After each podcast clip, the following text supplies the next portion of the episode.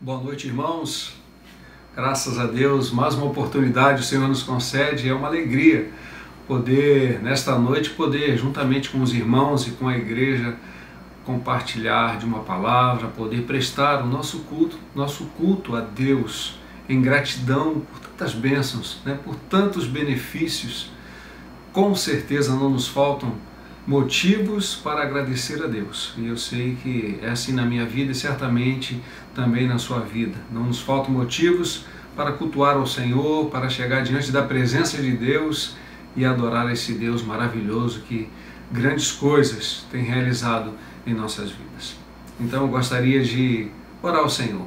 Antes de nós meditarmos na palavra, podemos falar com esse Deus maravilhoso através de uma palavra de oração e eu te convido a fechar os seus olhos agora e vamos falar com o Senhor. Querido Deus e Pai, nós queremos agradecer ao Senhor porque é sempre, Pai, uma grande oportunidade nós estarmos diante da Tua presença. Ainda que distante, Senhor, mas é a Tua igreja reunida, ó Deus, de coração, Senhor, de alma, a Tua igreja diante da Tua presença e a tua presença não está limitada pelo espaço, Senhor. Tu estás aqui comigo, assim como está com esse meu irmão no seu lar, com a sua família, com os demais irmãos. E eu te agradeço por esse privilégio, por esta honra. Por isso que nesta noite, Senhor, teu nome seja glorificado. Que o Senhor receba o nosso louvor, a nossa gratidão, bem como que o teu Espírito Santo ministre aos nossos corações, que eu seja um instrumento em tuas mãos, Senhor para abençoar a vida dos meus irmãos, daqueles que estarão ouvindo essa breve reflexão da tua santa e preciosa palavra. Nos abençoe assim, em nome de Jesus. Amém. Amém. Glória a Deus por isso. Temos sentido a falta da comunhão, temos sentido a falta daquele abraço, mas eu creio que em nome de Jesus, em breve isso vai passar. Essa é a nossa esperança, essa é a nossa expectativa, irmãos. Com certeza isso tem trazido uma certa tristeza aos nossos corações, esse distanciamento, mas certamente voltaremos com júbilo, com alegria, assim que houver a oportunidade, que for o momento certo, que Deus nos permitir voltar, certamente retornaremos com alegria e ali poderemos adorar ao Senhor em comunhão, em unidade de igreja. Amém?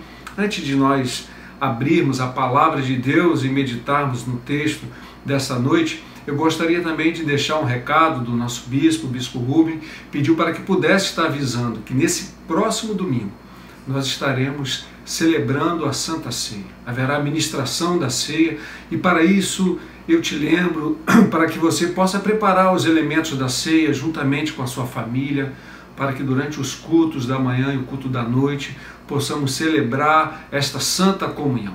Então não esqueça de separar aí, de preparar os elementos para que domingo nós possamos celebrar a ceia do Senhor, a comunhão com Deus, renovar a nossa aliança através da Santa Ceia, tá bom? Então, esse é o recado que o nosso bispo pediu para que pudesse estar comunicando os irmãos e tá bem dado. Amém?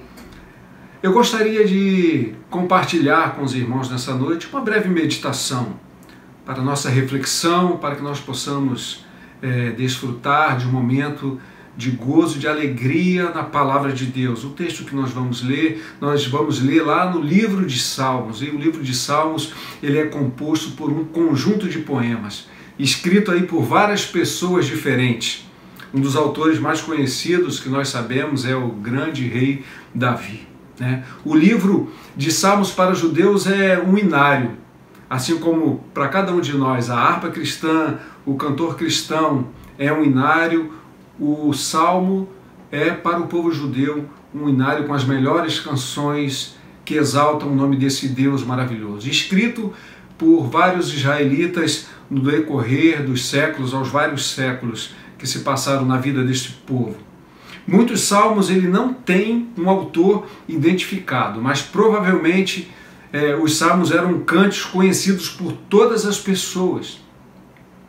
No início de alguns salmos, nós podemos perceber, quando nós abrimos a palavra de Deus, que lá está identificado Salmo de Davi, Salmo de Asaf, Salmo dos filhos de Corá. Né? Então, os salmos ele também traz ali a referência do seu autor, apesar que muitos salmos, na verdade, são autores desconhecidos, assim como nós encontramos também na harpa autores desconhecidos de algumas canções, nós temos também na palavra de Deus lindos salmos inspirados, mas que a qual nós não conhecemos né, é, o autor desses salmos.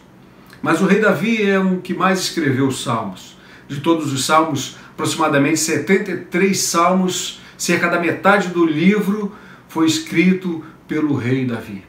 E dentro desses salmos do rei Davi, nós podemos ver textos que estão associados a eventos específicos da sua vida, momentos de gratidão, momentos de de pecado, como nós conhecemos o adultério com Betseba, como momentos também de gratidão a Deus, de exaltação, de declaração de amor e de fé a esse Deus maravilhoso. A palavra de Deus, ela nos diz que Davi foi um homem segundo o coração de Deus. Isso está lá em Atos, no capítulo 13, no verso 22, né? Aqui Lucas descreve o seguinte: "E tendo tirado a este se referindo a Saul, tendo Deus tirado a este, a Saul, levantou-lhes o rei Davi, do qual também, dando testemunho, disse: Achei Davi, filho de Jessé, homem segundo o meu coração, que fará toda a minha vontade. Davi, com certeza, foi o rei mais famoso da nação de Israel. Sabemos da sua história, antes disso, foi um jovem pastor de ovelhas, quando ele foi lá escolhido por Deus e separado por Deus, e após a sua intrepidez, fé e coragem, após vencer Golias, ele foi convidado ao, do rei para ser o seu escudeiro, passou a ser um líder militar e era um grande músico e um grande poeta. Davi, com certeza, foi um homem inspirado por Deus. Por isso, ele escreveu tantos salmos que hoje é uma mesa farta para nós, servos do Senhor, meditarmos nas suas orações, nos seus cânticos, nos seus poemas. Nos Salmos de Davi nós podemos perceber claramente o seu amor, a sua devoção a Deus, a sua fé e confiança em Deus. Né? O mais conhecido, porventura, seja o Salmo 23, onde ele diz: O Senhor é o meu pastor, nada me faltará. Esse belo salmo, ele faz uma grande comparação com algo com aquilo que ele conhecia, porque Davi era um excelente é, pastor de ovelhas, um cuidador, um homem que preservava e guardava a vida daquelas ovelhas e cuidava com muito carinho, né? E ele faz essa comparação no Salmo 23, demonstrando a sua dependência de Deus. Assim como a ovelha depende do seu pastor, do cuidado do seu pastor, assim nós dependemos do cuidado de Deus. Essa era a mensagem que Davi trouxe no Salmo 23. Davi também é importante ressaltar que Davi era da linhagem da tribo de Judá. Então ele foi o antecessor do nosso Senhor e Salvador Jesus. Diante dessa inspiração, nós podemos ver que Davi ele não só compôs poemas e canções, mas nós podemos perceber na literatura dos salmos, principalmente os salmos de Davi, palavras proféticas a respeito de Jesus. Um texto muito claro um salmo muito claro que aponta lá para o sofrimento de Jesus no Gólgota, é o Salmo 22, depois você pode, com oportunidade, conferir, porque o Salmo 22, escrito há séculos antes, ele descreve exatamente tudo aquilo que Jesus passou no Gólgota. Amém? Então nós vamos ler hoje o Salmo 14, um salmo maravilhoso também, e que o Senhor, pela sua misericórdia, nos abençoe fale aos nossos corações pela sua preciosa palavra. Então vamos orar antes de lermos esse salmo. Senhor, nós desejamos ouvir a tua voz.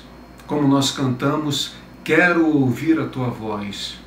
Senhor, fala aos nossos corações nessa noite, através da meditação da tua palavra, através de uma reflexão nesse texto, Senhor, tão importante tão profundo que revela a nossa natureza, Senhor, e a nossa dependência do nosso Senhor e Salvador Jesus Cristo. Abençoe a minha vida, abençoe a vida dos teus filhos, Senhor, que nesse momento juntamente estarão meditando nesse texto da tua palavra, em nome de Jesus. Amém. Amém. Tenha sua Bíblia, por favor, abra então no Salmo 14. Salmo 14 é um belo salmo e nós vamos meditar, fazer uma breve meditação, pedindo que o Senhor fale aos nossos corações. Ele começa assim o Salmo 14. Diz o tolo em seu coração: Deus não existe. Eu estou lendo talvez uma versão diferente da sua. Eu coloquei a versão NVI porque é uma versão que eu, esse texto eu achei mais propício para ler, mas é a versão que eu estou lendo é a NVI, não é a revista atualizada. Então vamos voltar lá. Diz o tolo em seu coração: Deus não existe. Corromperam-se e cometeram injustiças detestáveis.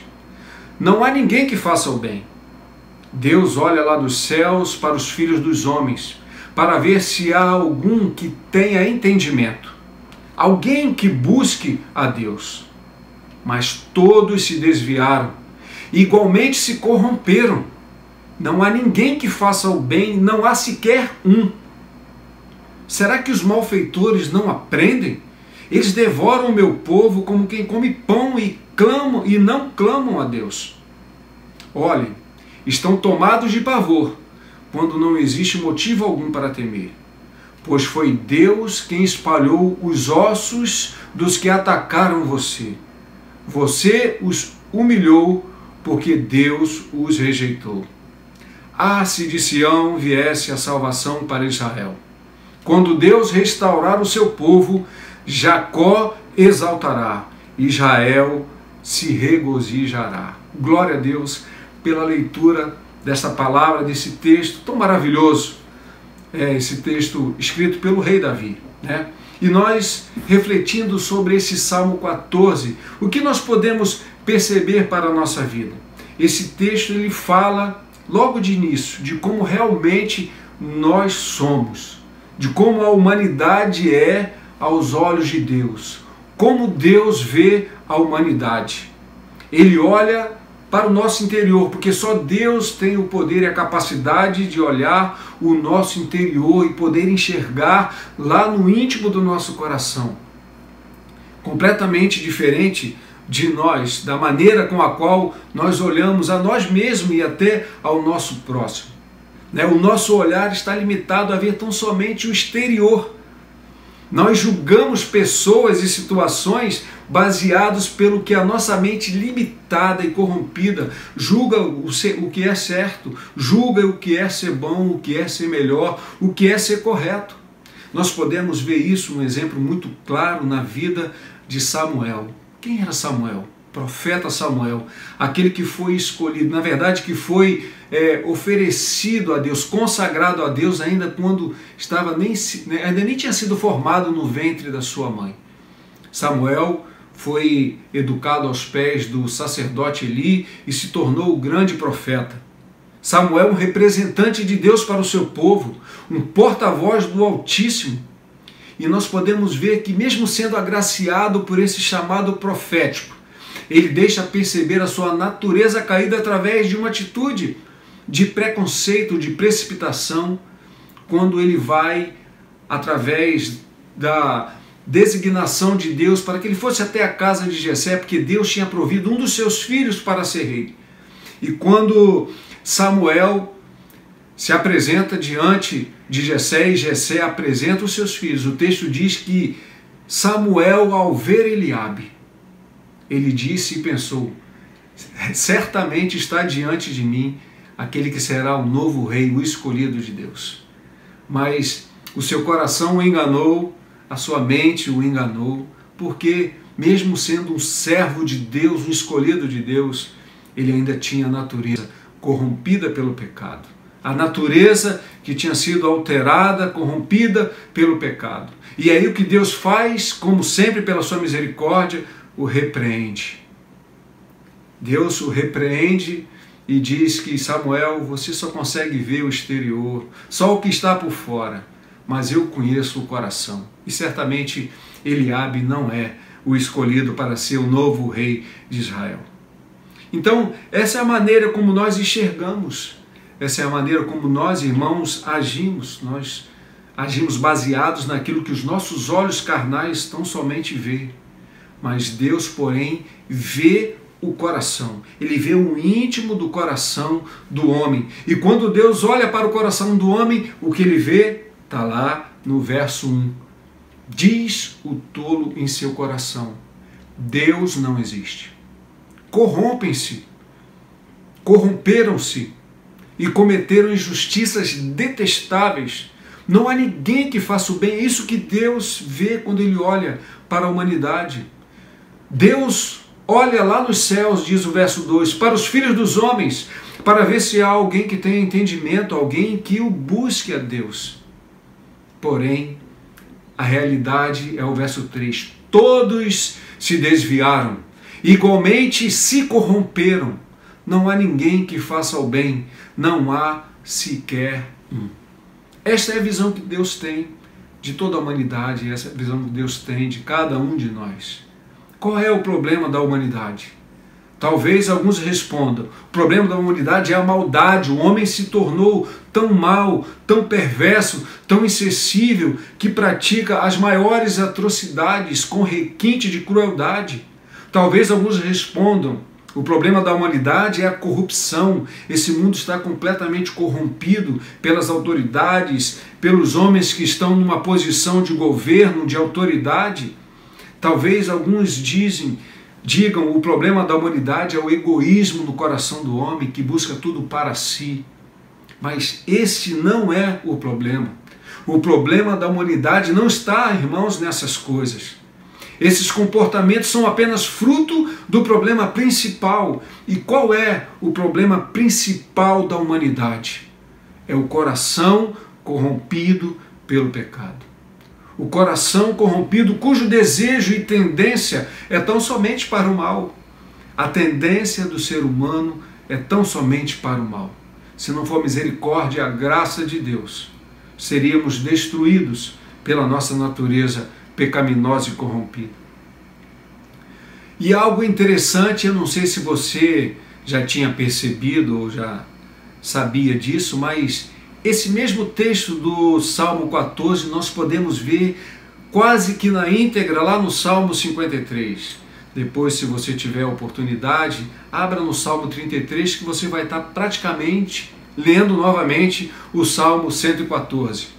E nós podemos ver também lá no Novo Testamento, séculos depois, o apóstolo Paulo fazendo menção praticamente desse texto Paulo descreve aos romanos essas mesmas palavras. Isso me leva a crer que, se assim foi necessário por três vezes fazer menção dessa palavra, significa que nós precisamos dar importância e atenção ao que esse texto diz. Talvez você tenha tido a experiência com seus pais de por algumas vezes repetir a mesma palavra de repreensão Cuidado com isso, cuidado com isso, cuidado com isso por três vezes. Isso significa porque aquele recado, aquela palavra, aquela repreensão tem uma certa importância.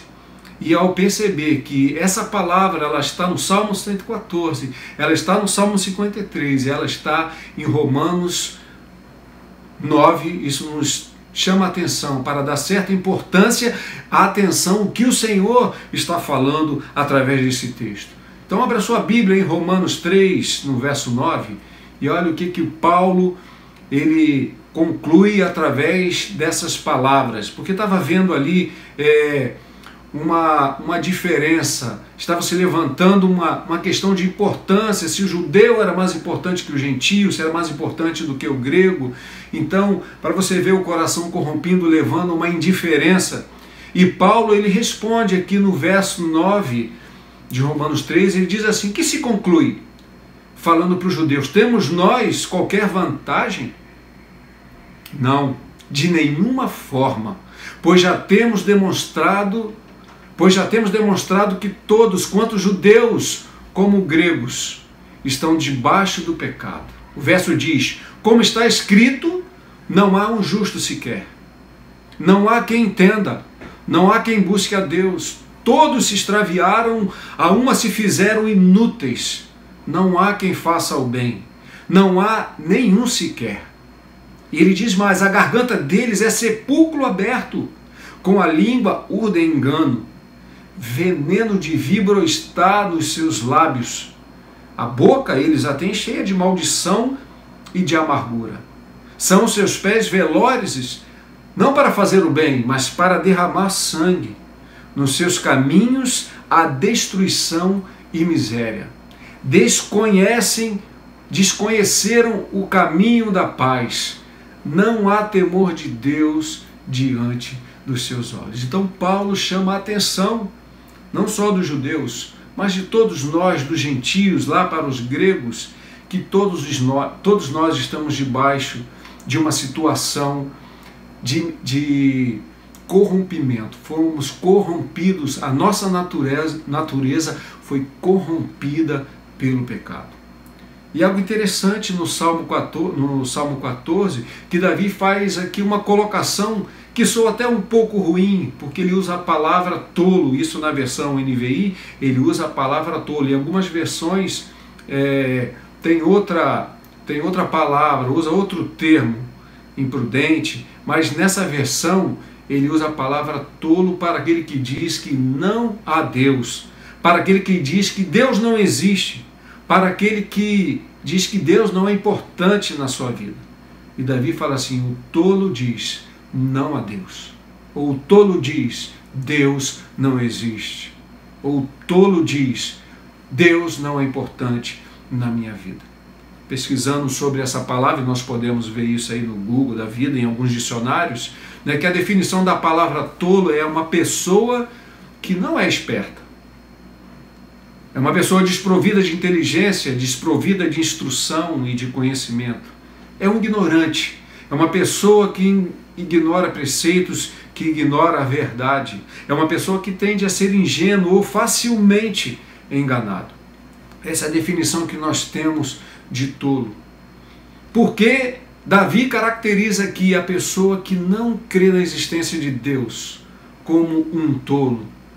Porque, na verdade, no íntimo de cada homem, cada homem sabe que existe realmente Deus. Cada homem tem essa convicção que no seu íntimo que Deus existe, mas muitos têm a opção por negá-lo. Por isso o texto diz que essas pessoas serão indesculpadas no dia do juízo para os que assim procedem. Eles serão indesculpáveis, não haverá desculpas para os tolos que dizem que Deus não existe, que Deus não é importante na sua vida. Paulo volta a dizer aos Romanos, no capítulo 1, no verso 14, ele fala aqui sobre esse ateísmo. Ele diz o seguinte, Romanos 1, verso 14: A ira de Deus, ela se revela do céu contra o quê? Contra toda impiedade e o quê? E perversão dos homens, que fazem o quê? Que detêm a verdade, que trocam a verdade, por quê? Pela injustiça. Ele diz: "Porquanto o amor de Deus se pode conhecer. Ele é manifesto entre eles, entre todos os homens, porque Deus lhes manifestou. O verso diz, ele diz assim, porque os atributos invisíveis de Deus, assim como o seu eterno poder, como também a sua própria divindade, claramente se reconhecem desde o princípio do mundo, sendo percebidos por meio de quê? Das coisas que foram criadas. A criação revela esse Deus maravilhoso, a criação revela o seu poder, a criação revela a existência desse Deus criador e poderoso de todas as criador de todas as coisas. O Salmo 119 deixa bem claro no verso 1 que os céus proclamam a glória de Deus ou os céus anunciam, declaram a glória, a existência de Deus, e o firmamento anunciam as obras das suas mãos, as, as poderosas obras das mãos desse Deus maravilhoso. Toda a criação revela a existência desse Deus. E Paulo diz o seguinte: tais homens são por isso indesculpáveis. Não há desculpa naquele grande dia do juízo não haverá desculpas por negarem a existência desse Deus, por negarem o amor de Deus, não haverá desculpas.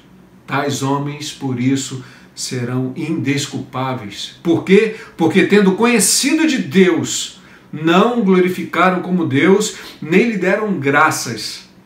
Antes se tornaram nulos em seus próprios raciocínios, obscurecendo-se-lhes o coração insensato ou um coração do tolo.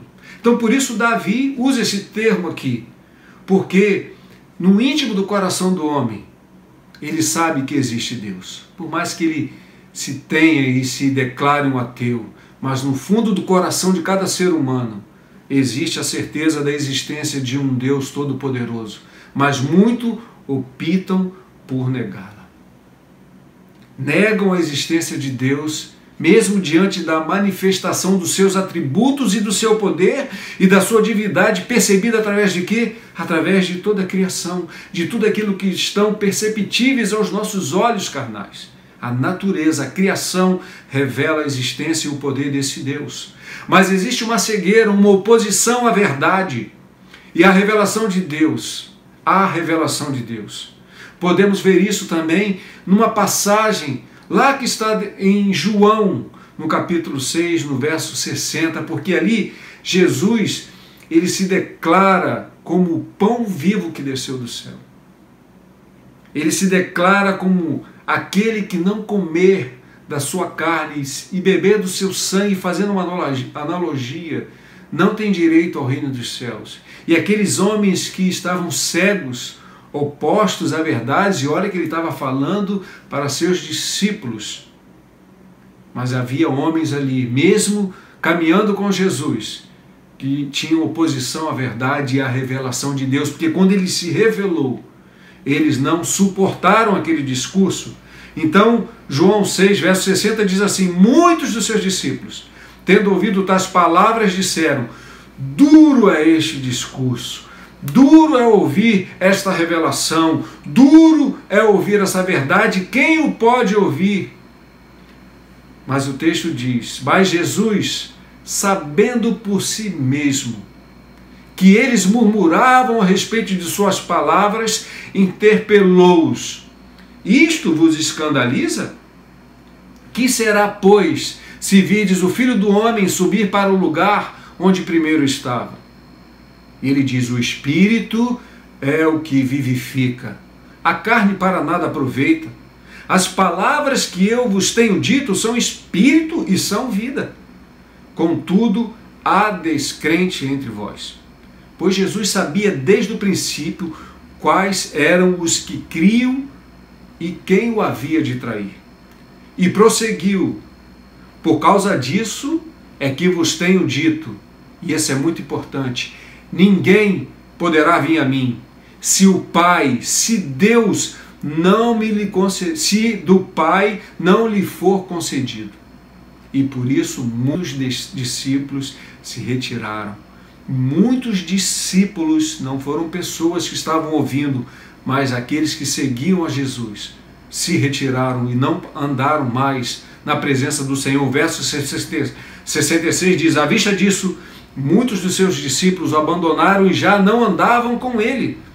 Então perguntou Jesus aos seus doze, aqueles mais próximos: Porventura quereis também vós retirar-vos?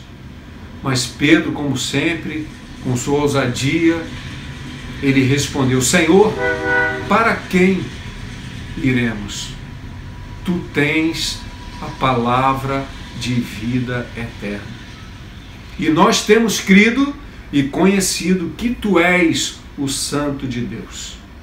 Glória a Deus, louvado seja o Senhor, porque essa revelação, irmão, veio de encontro ao meu coração e veio de encontro ao seu coração, porque por isso hoje nós estamos aqui, por conta dessa revelação, porque o Espírito Santo do Senhor é que revelou essa verdade para os nossos corações. Por isso que hoje nós cremos pela fé nessa verdade que Deus se revelou a nós através do seu Espírito Santo.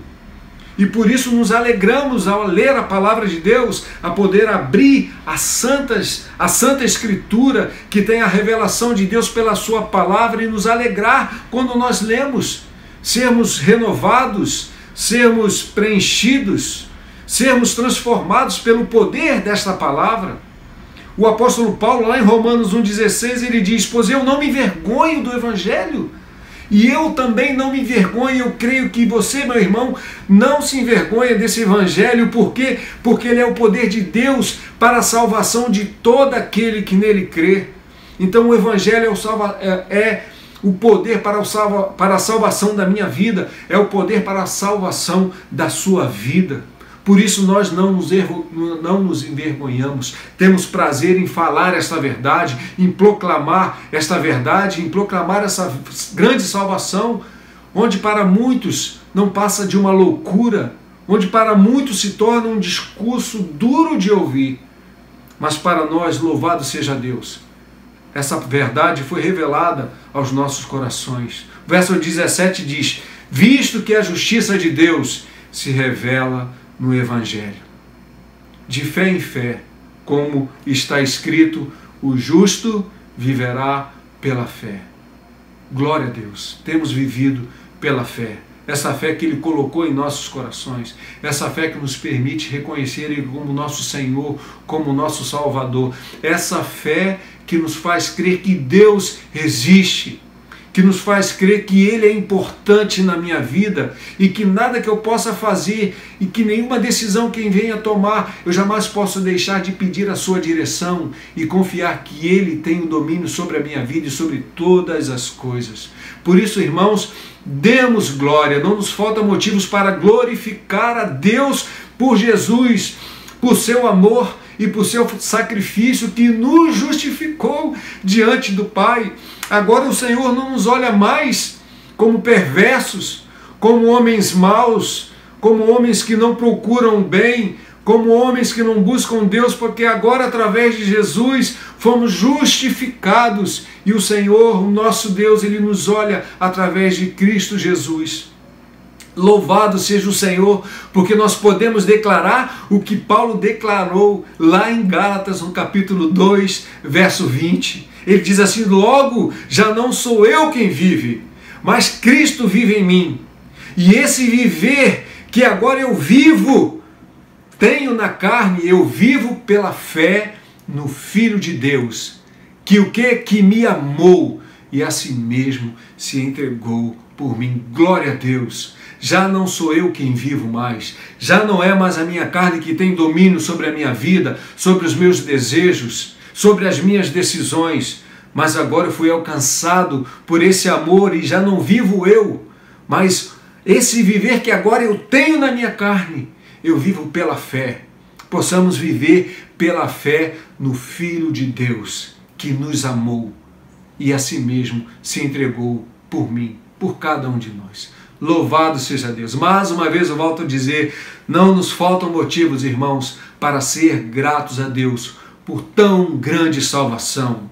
Não sei como está seu coração, não sei pelo que você está passando, pela luta que você possa estar passando, pela enfermidade, por problemas, por desemprego, talvez por dívidas por conta de toda essa situação que o mundo tem vivido. Eu não sei o drama que você tem vivido, mas eu tenho a certeza que não nos faltam motivos para ser gratos a Deus.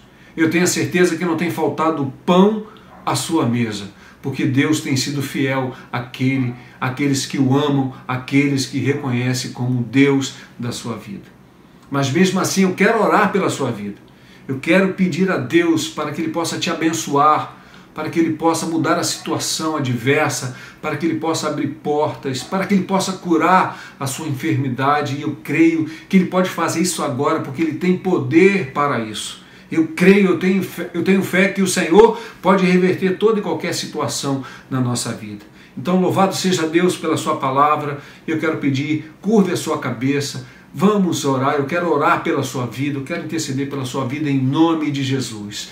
Querido Deus e Pai, Senhor, nós louvamos pela leitura da tua palavra, Senhor. Por esse texto que por três vezes se repete nas Santas Escrituras, Senhor, que certamente é algo muito importante para a nossa vida.